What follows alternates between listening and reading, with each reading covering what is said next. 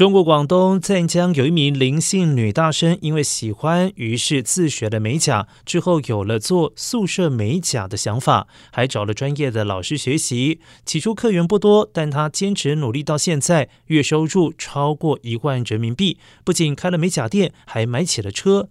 林姓女大生表示，可以做自己喜欢的工作，买自己喜欢的东西，非常满足。